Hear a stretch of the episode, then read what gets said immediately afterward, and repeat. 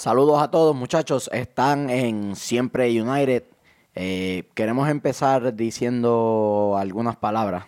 Eh, lo que estamos próximos a decir eh, no representa la opinión de Atlanta United como club, ni de ninguna de las personas relacionadas al club.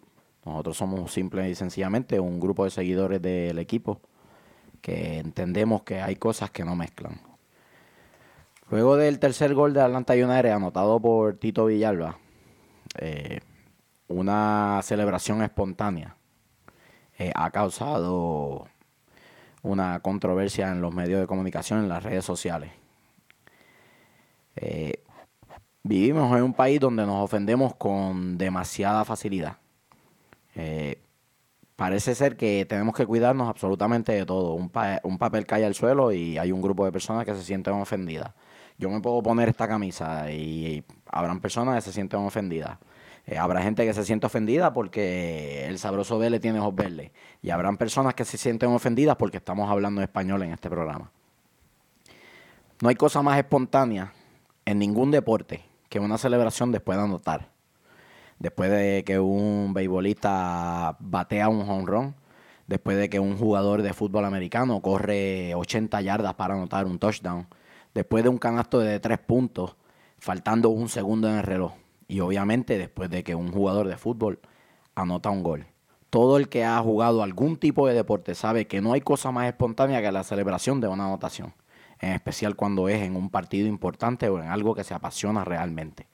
Y en el caso del fútbol todos sabemos que lo más difícil que hay es anotar. Así que cada gol se celebra como si fuese el último que se va a anotar en la vida. Parece mentira que haya personas pensantes o no pensantes, que relacionan una celebración después de un gol de fútbol con los eventos sucedidos, lamentablemente, en Parkland, Florida. Nos debe ofender no que él haya hecho la celebración que hizo, que para empezar, él no conoce las políticas de este país y probablemente ni sabe de los eventos, de muchas de las cosas que suceden, porque él es extranjero, él es argentino y probablemente está más cercano a lo que está sucediendo en su país que a lo que está sucediendo aquí. Nos debe ofender que se esté utilizando la memoria de esos 17 jóvenes fallecidos ese día para estar politiqueando. Demócratas y republicanos deben sentirse avergonzados de estar utilizando la muerte de esos jóvenes para estar avanzando en sus agendas políticas. No nos debe estar avergonzando o ofendiendo la celebración que hizo un atleta después de anotar una cosa no tiene que ver con la otra. Y nosotros aquí en Siempre United le pedimos encarecidamente a todas las personas que nos están viendo, por cualquiera de las redes sociales o de los medios que sean, o que nos están escuchando, que no mezclen el fútbol con la política. Simple y sencillamente son como el agua y el aceite. No mezclan. El fútbol nos debe unir. El fútbol debe ser esa cosa que no importa bajo qué nombre llames a Dios, cuál sea tu color de piel, cuál sea tu lengua materna, el fútbol todo el mundo lo ve de la misma forma. Nadie siente tanta alegría al ver una bola entrar a una malla como un fanático del fútbol. Especialmente cuando hay 72.035 fanáticos esperándolo. Claro. Nada puede unir a una ciudad, a un pueblo, a una comunidad como el deporte. Y nada los desune de tal manera como la política. Si los políticos que escuchan esto o ven fútbol o dijeron lo que dijeron, en el momento que lo dijeron, le pedimos respetuosamente que respeten nuestro deporte, según nosotros respetamos sus opiniones. Siempre United siempre va a estar del lado de la justicia y de la verdad. Y la verdad de las cosas es que nos hemos convertido en un país de gente ultra sensitiva, que nos indignamos y lo ponemos en redes sociales, pero que no estamos dispuestos a tirarnos a la calle para que hayan verdaderos cambios. Si usted se siente tan apasionadamente acerca del tema de la seguridad en las escuelas, mañana, 14 de marzo, hay un walkout de todas las escuelas superiores del estado de Georgia. Busque la escuela superior más cercana a su casa y esté en el estacionamiento a las 10 de la mañana para que apoyen a los estudiantes en su llamado. Eso hace y dice más de usted y sobre sus ideales que poner cualquier cosa en una red social, simple y sencillamente porque alguien hizo una celebración o hizo un gesto en una celebración. No mezclan el fútbol con la política, porque simple y sencillamente no van el uno con el otro. Esto es siempre United.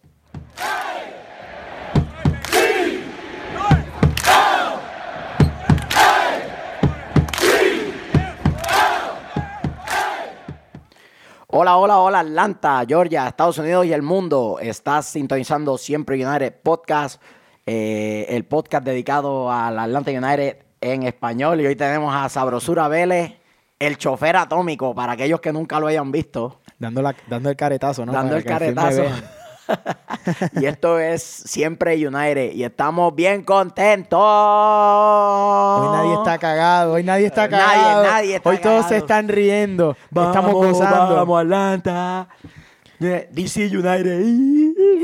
Mira, estoy súper, súper contento, súper emocionado. Todos fuimos al partido, estuvimos presentes, disfrutamos, vivimos la emoción. En su máximo punto, 72 mil, nuevo récord Uh. en la MLS.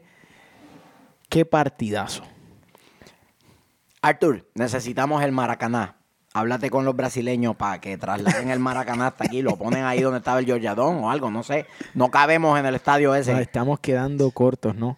Invéntate algo, unos asientos que guinden del techo o al- alguna cosa, porque imagínate, cuando lleguen los playoffs, ¿qué vamos a hacer? Sabrosura, dite algo. Así mismo, así mismo eso. Fue uf, un juego lleno de emociones desde, desde el tailgate que llegamos hasta el final del partido. Eso fue una cosa, uf, como La- Atlanta solo lo sabe hacer. La gente tiene que entender lo que llevamos diciendo ya por mucho tiempo. Atlanta vino a sembrar un precedente, a sentar un precedente nuevo en la MLS. No solo en cómo se juega, no solo en cómo se hace negocio. La fanaticada de Atlanta United ha trascendido lo que es Estados Unidos. El mundo entero ha puesto los ojos por lo que hemos logrado como fanaticada. Este fin de semana fuimos el, no, el, la cuarta audiencia más grande en un partido de fútbol a nivel mundial. Eso deja mucho que decir para lo que muchos llaman la liga de retiro, ¿no? Una liga que todavía se está desarrollando, que para muchos nunca va a crecer por el sistema como lo, lo manejan los americanos. Pero Atlanta ha hecho las cosas de tal manera que está cambiando todo. 72.035 almas gritando a pulmón, Miguel. Llevé a mi hermano por primera vez y quedó, quedó encantado. Va para el juego del, del sábado también. Y ese nunca sale a nada. Ni a comer helado sale.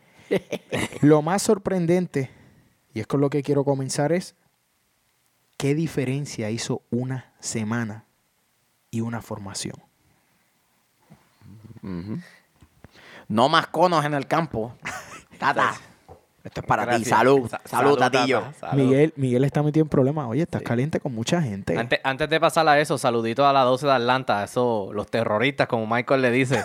Somos de la la gloriosa pasamos- número 12. La pasamos de show con El ellos que allá. no sigue Atlanta no vive nada. No, todo- son unos cracks. La montaron antes y después del juego. Estaba lleno. Todo el mundo se fue después del partido y se quedaron más que la gente de la 12 vacilando allí. Un abrazo, un abrazo a todos ellos que siempre nos, nos siguen y nos apoyan también, ¿no? Eh, Gaby, ah, Gaby, terrible, ¿eh? ¿Qué tienen que decirme de ese partido? Bueno, Comienza. eh, ya hablando en sentidos más, más, más tácticos, ¿no? Y de lo que marcó la diferencia. Eh, y aunque lo decimos en forma jocosa, ahora nos toca decirlo en, en manera más seria. eh, Chris McCann no puede jugar en el medio del campo. Tal vez tirado por la banda izquierda o la derecha. eh, que también yo lo veo como un posible error porque simple y sencillamente no tiene la movilidad ni la explosividad para jugar por una banda porque por las bandas tú pones velocidad. Pues, tú quieres esas personas que simple y sencillamente puedan desbordar, este, desequilibrar por las bandas para crear situaciones en el medio del campo. Eh, la línea de tres no nos sorprende porque lo habíamos hablado en un episodio anterior que se había hablado El debate, sobre, el sobre debate lo- entre el negativo y tú. sobre ahí. los riesgos de, de trabajar con una línea de tres o de cuatro. Y habíamos dicho que simple y sencillamente si en el medio no se presiona adecuadamente, da igual. Si estás con dos atrás, con uno atrás, sin nadie atrás, si pierdes la pelota en, el, en, el, en la mitad de la cancha, te expones a un montón de situaciones. Porque se jugó con línea de cuatro en Houston. Y nos hicieron cuatro Mm. goles. Y tres en 27 minutos. Eh, y pues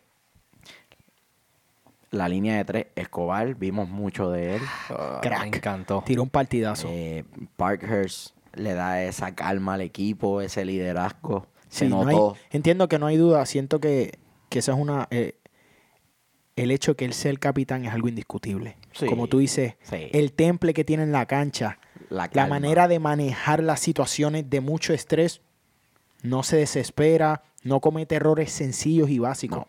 Tranquilo, todo lo hace con mucha delicadeza, como diría yo. Sí. Excelente. Sí, es muy sutil, es muy exquisito a la hora de, de- de hacer las cosas. Sí. Eh, lo, lo ves cometer muy pocos errores.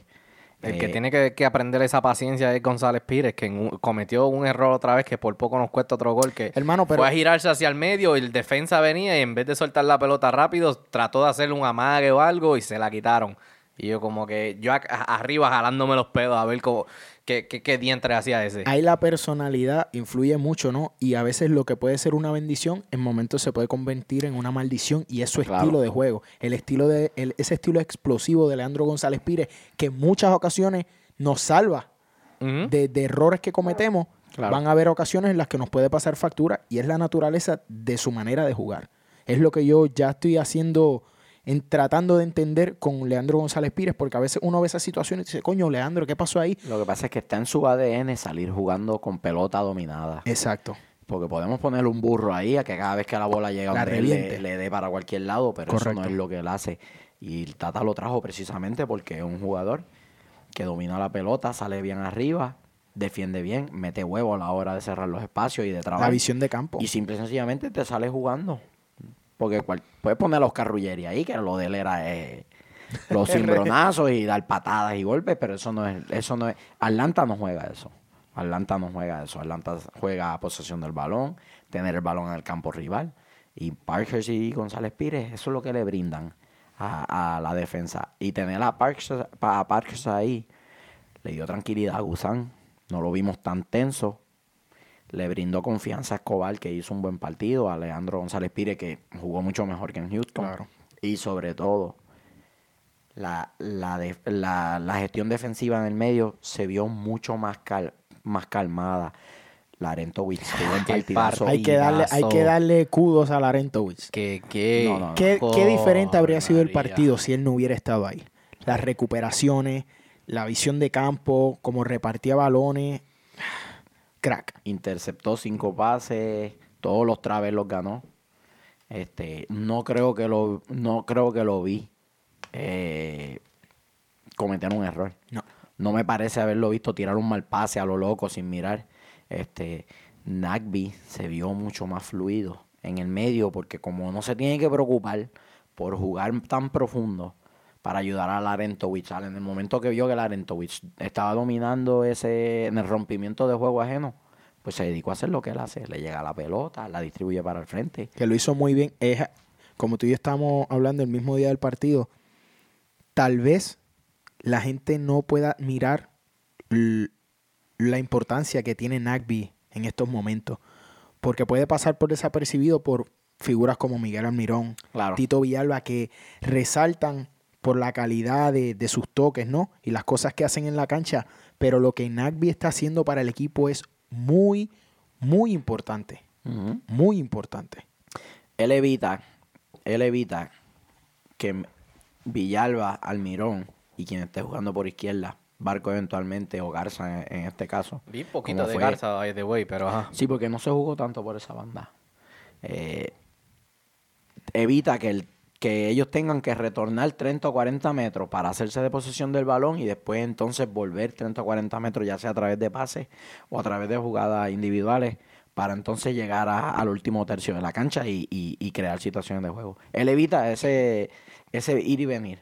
Él tiene la pelota, no se preocupen muchachos, yo se la llevo a ustedes. que es mega importante, porque con la formación que salimos el sábado del 3-5-2, Mm. el desgaste físico que hace es bien fuerte. Claro. Si, si no tenemos un jugador como Nagby que hace eso, Larentowicz, jugadores como Tito Villalba, a los 60 minutos van a estar. Gressel. Hubiese tenido que ir Sin y venir pierna. 50 veces. Claro.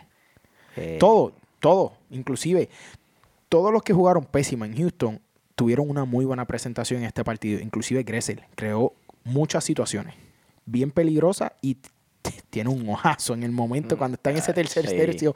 Sabe dónde meterla y te la pone a los pies. Jugó como el Gressel que ganó el, Rookie of the el, Year. el novato del año.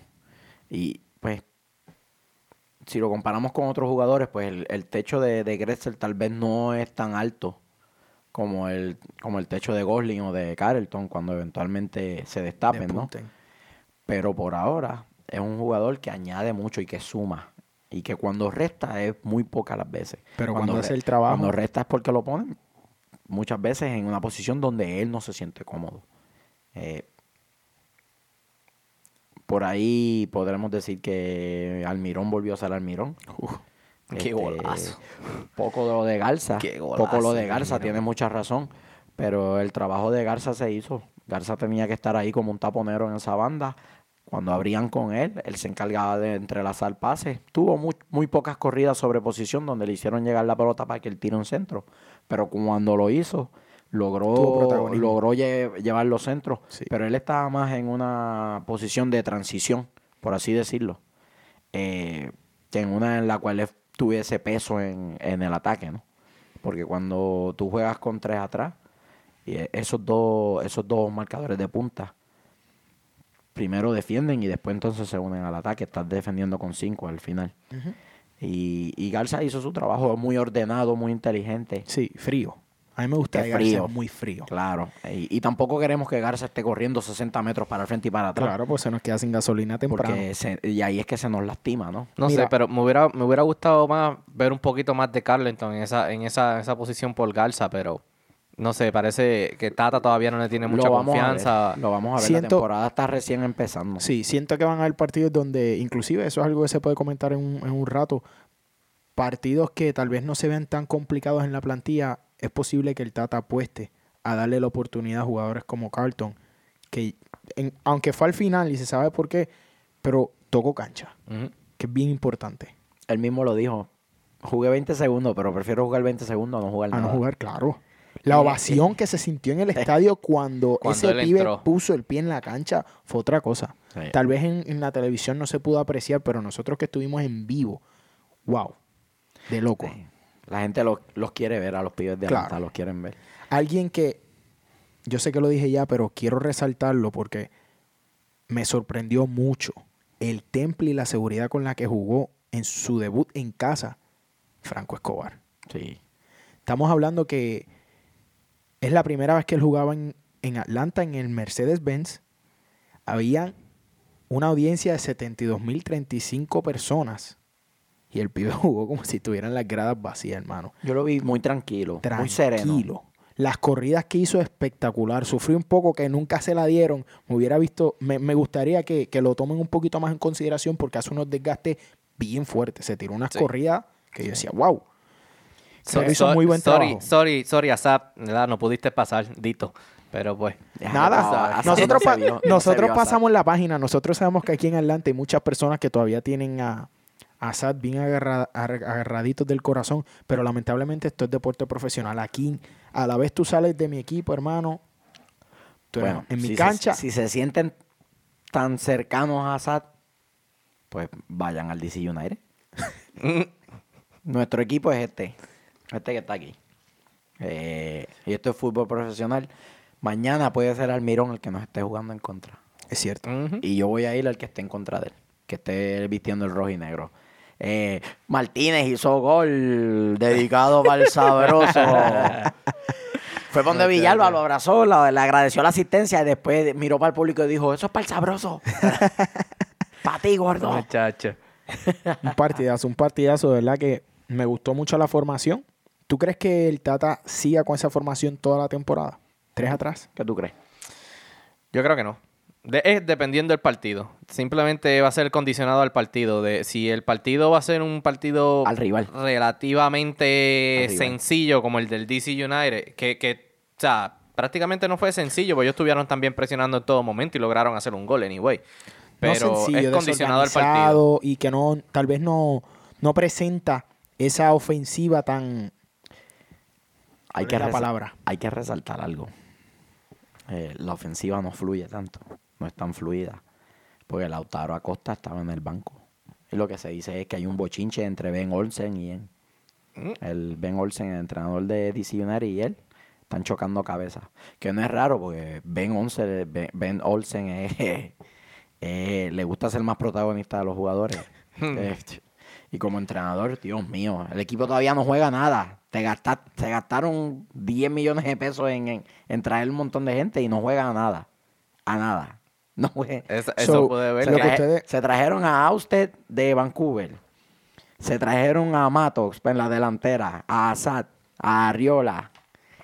Y el equipo el juega equipo. igual de mal que el año pasado. Ben Olsen es el tipo más antifútbol que yo he conocido como entrenador. Sí, estoy de acuerdo.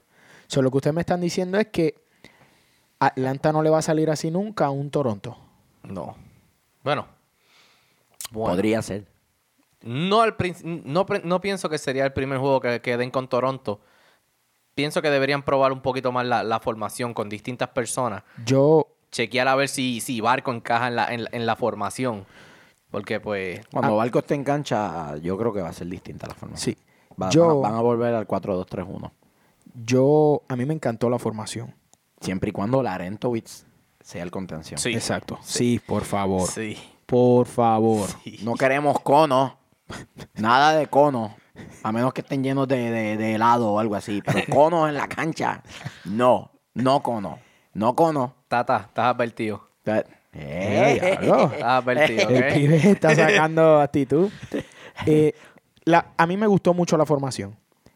Lo único que me preocupa, y es por la naturaleza de la formación, el desgaste físico que se hace.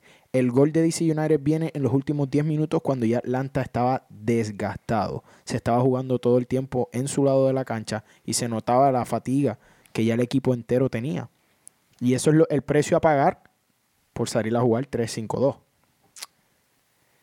Como Bueno, dicen. ya, eh, también está no tanto eh, lo físico, sino lo mental. Estás 3-0 arriba en casa, te relajas. Es una ventaja que faltando 5 minutos se ve como insuperable. Y te relajas mentalmente, porque no creo que tanto lo físico. Aunque sí, ya habían dos o tres personas que Las corridas no eran las no mismas. eran las mismas corridas, estaban caminando un poquito más. Obvio, eh, estamos empezando todavía, la gente no ha llegado al pic físico. También. Este y creo que eso pesó de alguna manera. Eh, y fue un buen pase que le hicieron a, a Matox, tú sabes. Eh, los goles entran en cualquier portería. Por eso es que se juegan los partidos. No veo mucho, eh, no, no, no creo que de mi parte no le veo mucho análisis al gol de ellos.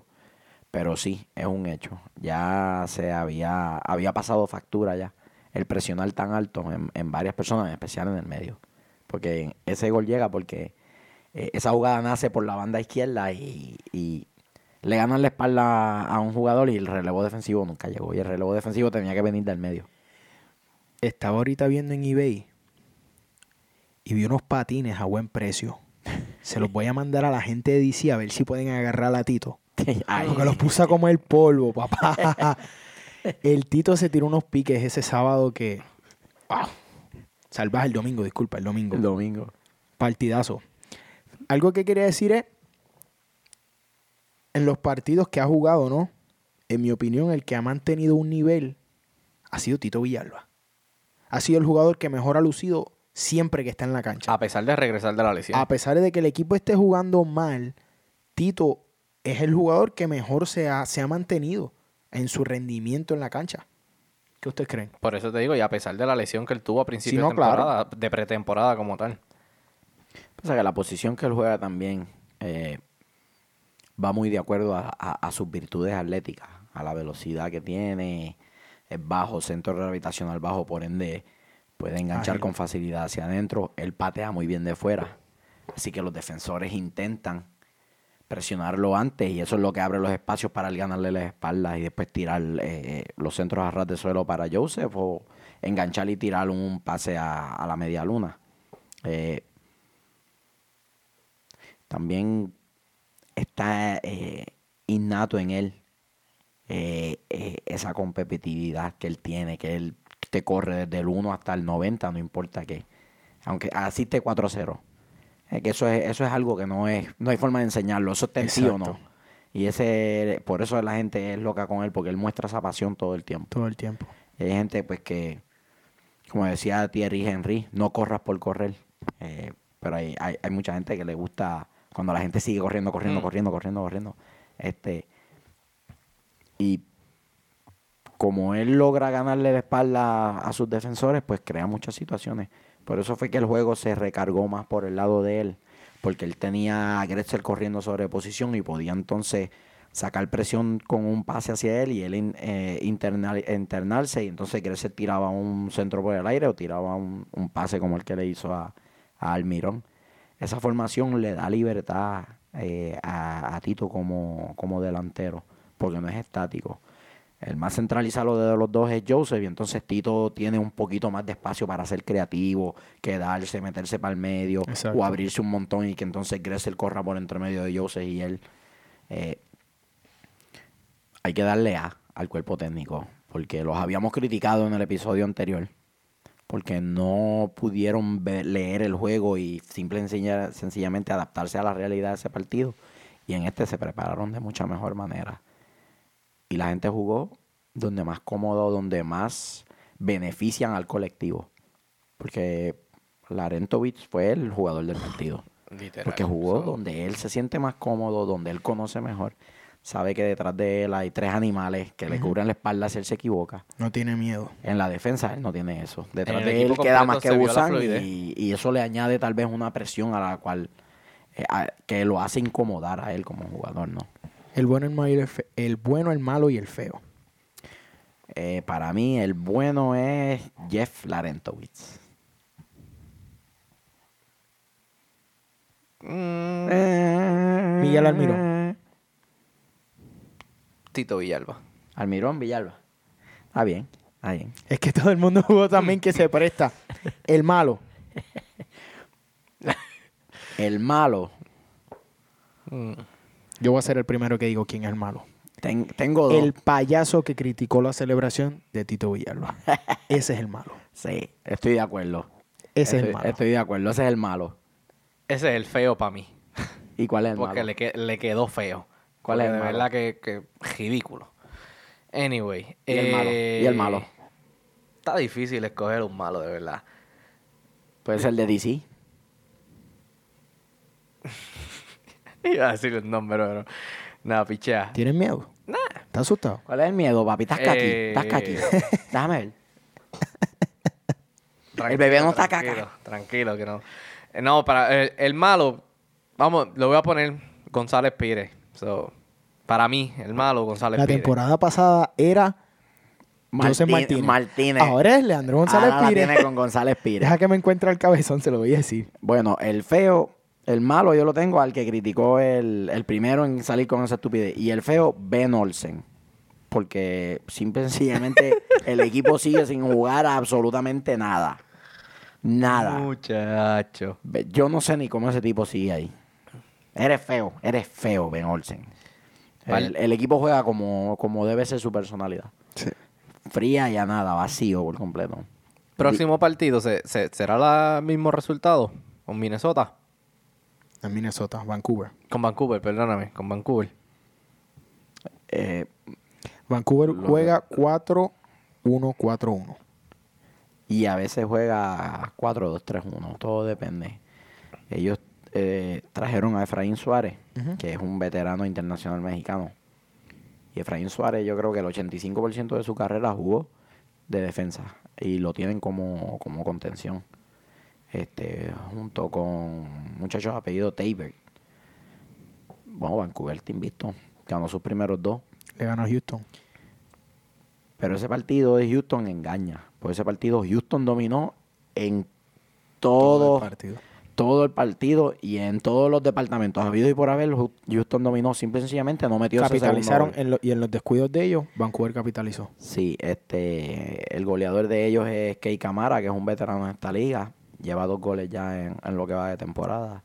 Tienen al que para mí debe ser, y lo dije hoy, tempranito en la temporada, Alfonso Davis va a ser el rookie del año en la MLS. Tiene 17 años, tiene todas las virtudes de un crack.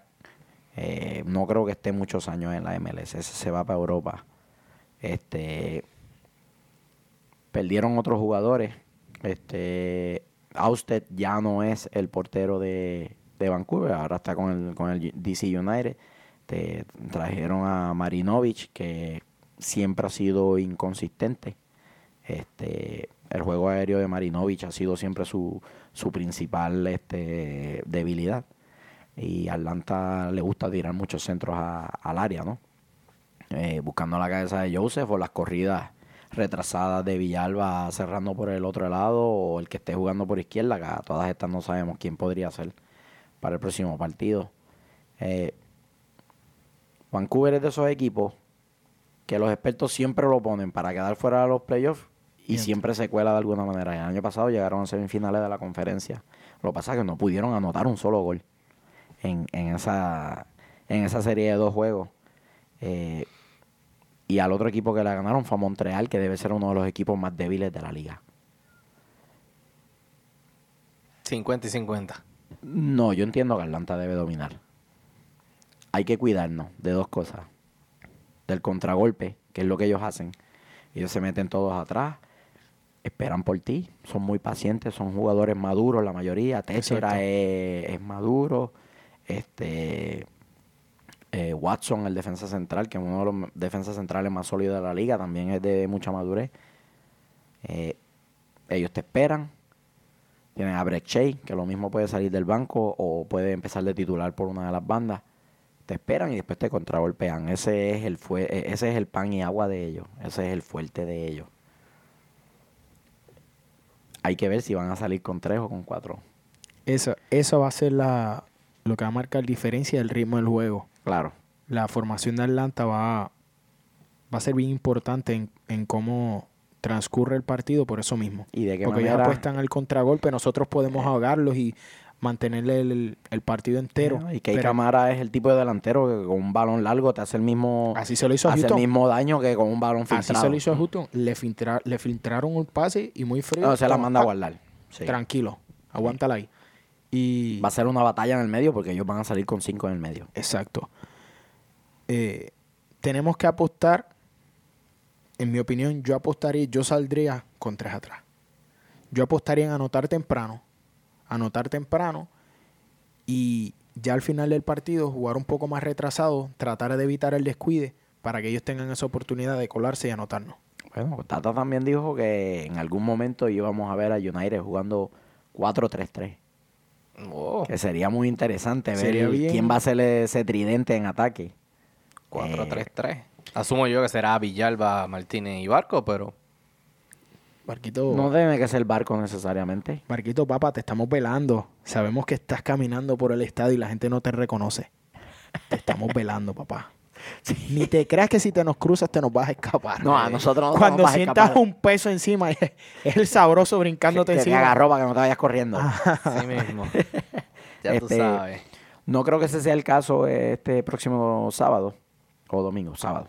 Sábado. Sigue fuera por la lesión Barco, ¿no? Este, Sí, sí. Bar- a Barco no lo vamos a ver por lo menos hasta, Hasta mitad- hasta mitad- abril y cuidado si principio de mayo. Sí, es lo que yo pensé. Este 4-3-3 podría ser. Con, con Gressel eh, ocupando una de las bandas en ese tridente o, o tres delanteros bien cerrados. Quién sabe lo que está pasando por la cabeza de, Sí, de. Tata Martino. Ya no, ya con lo que sucedió el sábado ya no, Ya no podemos no saber. sa- exacto. Nos puede sorprender con la alineación. Resultado. 2-0. Yo digo, soy, soy un poco más cuidadoso. Digo que Atlanta debe ganar 1-0. Y no los he puesto a ganar esta temporada todavía, así que este debe ser eh, eh, el, El primero, primero. que el primero que pego. Yo diría 2-1.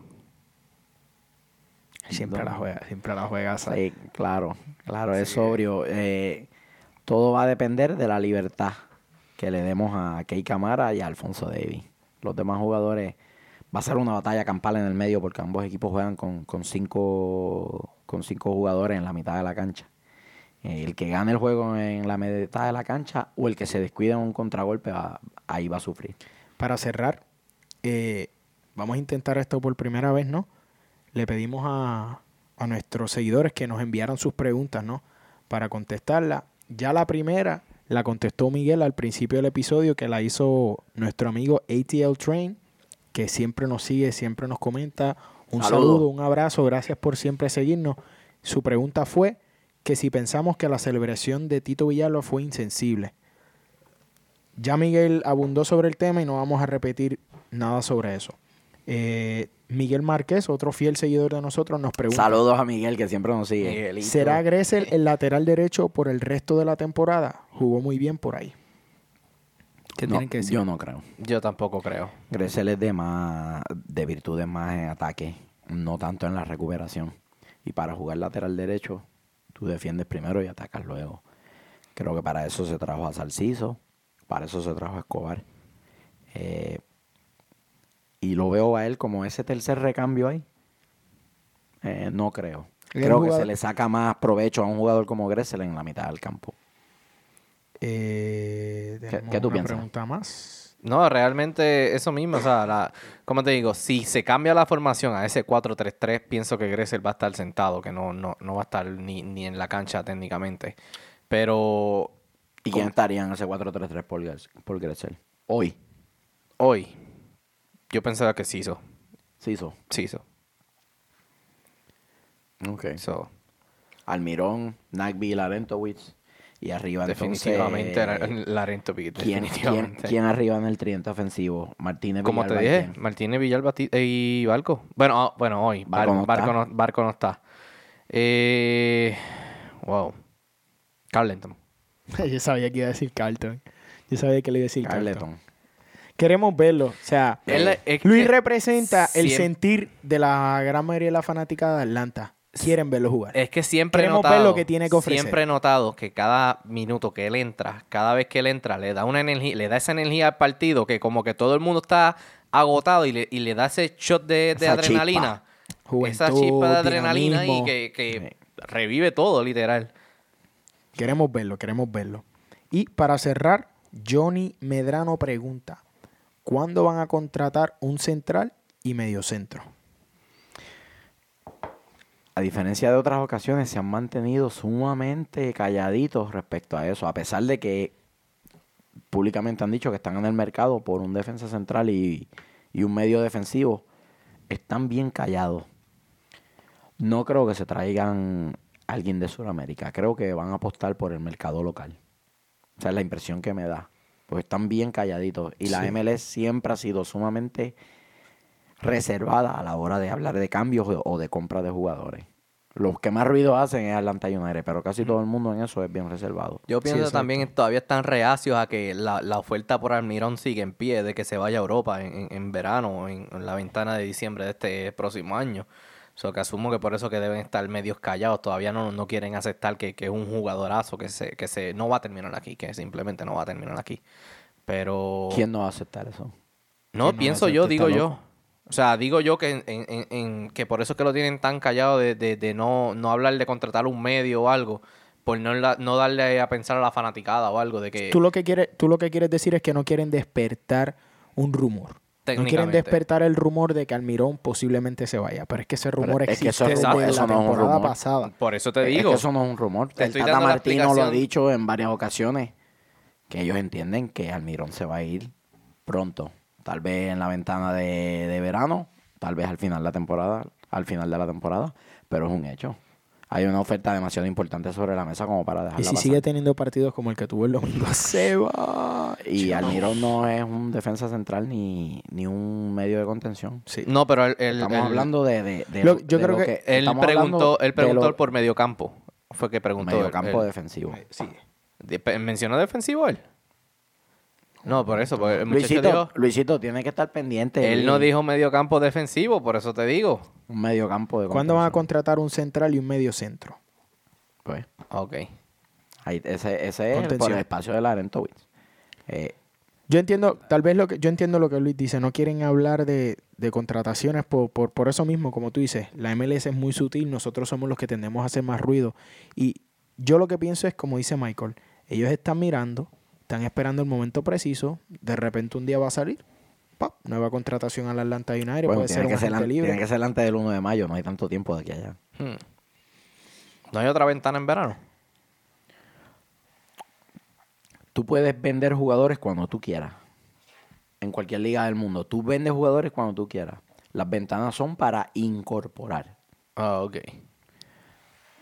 qué sé yo, el, el, el Sydney FC de Australia te puede vender un jugador hoy Pero si la ventana de, de transferencias en Australia está cerrada, ellos no pueden incorporar a nadie hasta que se abra.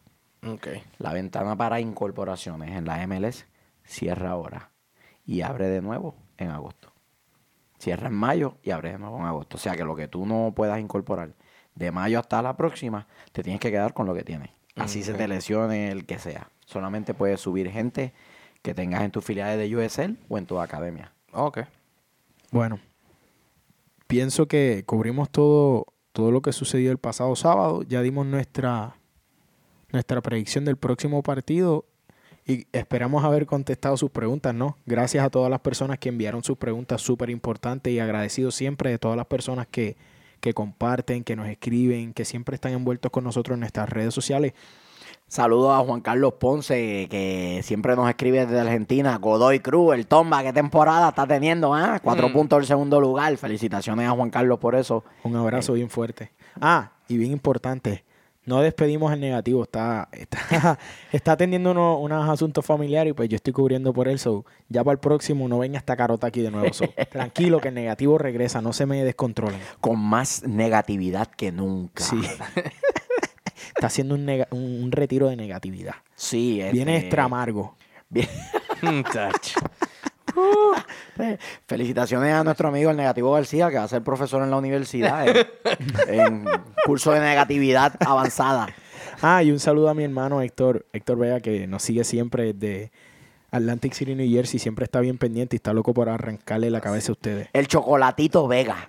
Chocolatito Vega. De hecho, me lo pidió otra vez. Ya lo saludé una vez en un episodio, pero me lo, me lo pidió otra vez el pibe eh, Nathan de Puerto Rico. Otra vez. Nathan Sierra. Sigue, me sigue pidiendo saludos. No sé si que quiere que le dé un chorao en Instagram o algo Ponte a correr, Nathan. Ponte a correr. Que yo veo tus videos de tus juegos. Ponte a correr, mijo.